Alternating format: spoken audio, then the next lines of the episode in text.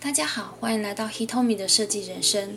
我是一个在家建案的平面设计师，设计是我的兴趣。怎样活下来才是人生？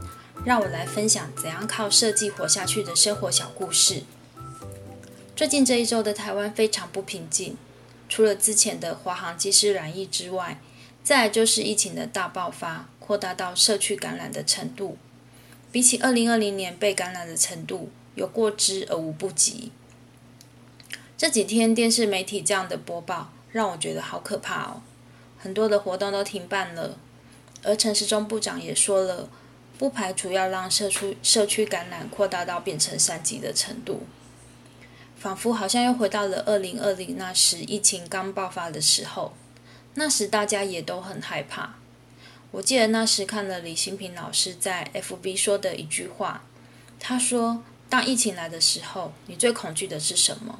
这就是你最严重的木马。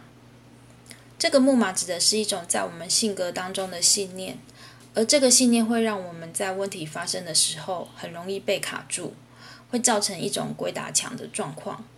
如果不知道自己有什么木马的话，很容易在每次一旦发生问题时，就会被这样的信念所影响，而无法前进。对这个有兴趣的人，我推荐可以去看《人类木马城市》这一本书，里面有详细的说明。于是我自问自己：那么我一旦疫情发生时，最害怕的是什么呢？我的答案就是：我很害怕我的工作会受到影响，也就是我的收入会受到影响。因为是自由业的关系，又是做平面设计，我的工作有一些跟办活动有关系。但是在疫情来临之下，只要是跟群聚有关的事，全部都会被取消，所以办活动这种事情也会跟着被取消。那么也代表我的一部分工作以及收入都会跟着停摆。想到这个，压力就好大哦。去年的此时也是因为相同的事，造成我的案量变少。而过了一年，我是否有更加进步呢？是否有引以为戒呢？其实人真的很健忘。在去年疫情控制的很好的情况下，我都忘了疫情其实还没结束。没想到一整年来控制的很好的台湾，结果现在看起来好像失手了，代表我们去年的考试并没有通过，所以现在又再回来一次考验我们了。不过不管事情再怎么严重，生活总是要过的，再怎样的心情低落，也都是要继续活下去。而我们要从这个疫情当中想到的是，在不要慌乱的情况之下，我们能做的是什么呢？这是我目前可以用来安定自己心情的一句话。在外面动荡不安的环境下，我是否可以像是处在暴风雨的中心的位置，如如不动呢？首先，我能做到的就是在目前的风暴之下，尽量不要花掉手上的现金资源。在疫情还没有完全缓解，在收入还没有办法完全稳定之下，手上的金钱以及紧资源都要谨慎使用，并且要把钱用在最需要花的地方，没必要的花用最好是存起来。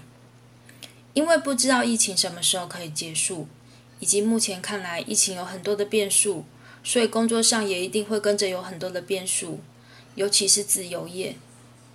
会让自己好像站在薄冰上，战战兢兢的。所以目前的我要让自己可以用最少的资源活下来，低调的度过这一段疫情的期间。再来呢，就是工作的转型。虽说我还是做平面设计，也还是有许多需要需要跟活动配合的工作，但是在去年跟广告客户合作的时候，也发现我的客户开始把一些案子都往线上推动了。以及有一些客户们也都开始转型，制作直播等，可以把原先的会跟人们接触的部分的案子都转移到线上了，这也是一种转型。我也可以思考着，像以前设计那些平面的印刷品，可以用什么方法制作成线上的作品来呈现。再来说到开创其他的领域，二零二零年到二零二一年，因为疫情的关系，我多了很多的时间。所以我也无形中开始了许多之前想要做的尝试，包括在方格子上开始写一个我很久之前就想要写的一个小说故事，也考上了一个日语二级检定。加入了一个六十六天早上五点起床的训练营，一百四十四天的旅游英语训练营，也开始制作了我的 podcast 节目。想想这些事的之所以能够完成，也都是因为在疫情那时候真的比较有空，否则我怎么可能早上五点起床呢？也是在这个早上五点起床的时候的训练营里，认识了一些平常不可能认识到的朋友。包括 Lily 跟 Sally 等人。Lily 是我有一天在听 Podcast 时认识的一个英语节目制作人。在去年十一月时，我无意中听到他的节目《Fly with Lily》，我觉得好惊艳哦！因为我很喜欢听旅游的故事，也很想要学好英文。他的节目就有兼具这样的功能。再加上他节目当中有讲到一些他的感情故事。就更加有一些人情味。后来呢，在 Parkes Parkes 当中知道他有开清晨五点俱乐部、旅行英语训练营以及 Parkes 的线上课程。那像早起呀、学英文以及做 Parkes，都是我一直很想要做而没有动力去做的事情。结果因为认识了 Lily 之后，就无意中被推坑了，就全部他的节目我都。他的课程我都报名参加了，造成了我在二零二零到二零二一年之间最开心的学习经验。这部分有空的话再慢慢跟大家分享。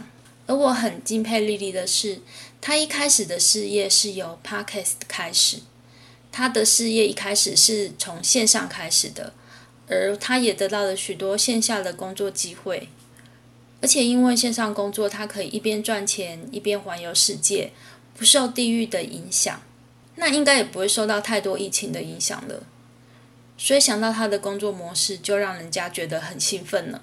对 Lily 的节目有兴趣的人，可以搜寻《Fly with Lily》这个节目哦。所以在疫情的期间，我不是完全没有得到东西，除了工作机会减少以及无法到国外旅行，但我也得到了很多以前不会去想到的尝试。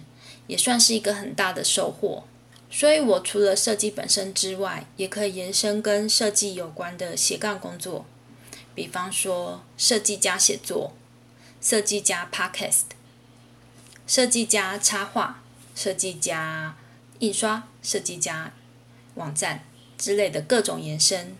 这也是我看李新平老师的《量子天命》这本书说到的。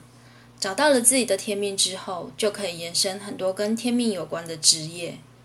前天疫情刚开始爆发的时候，我在李新平老师的脸书上又看到了一段话。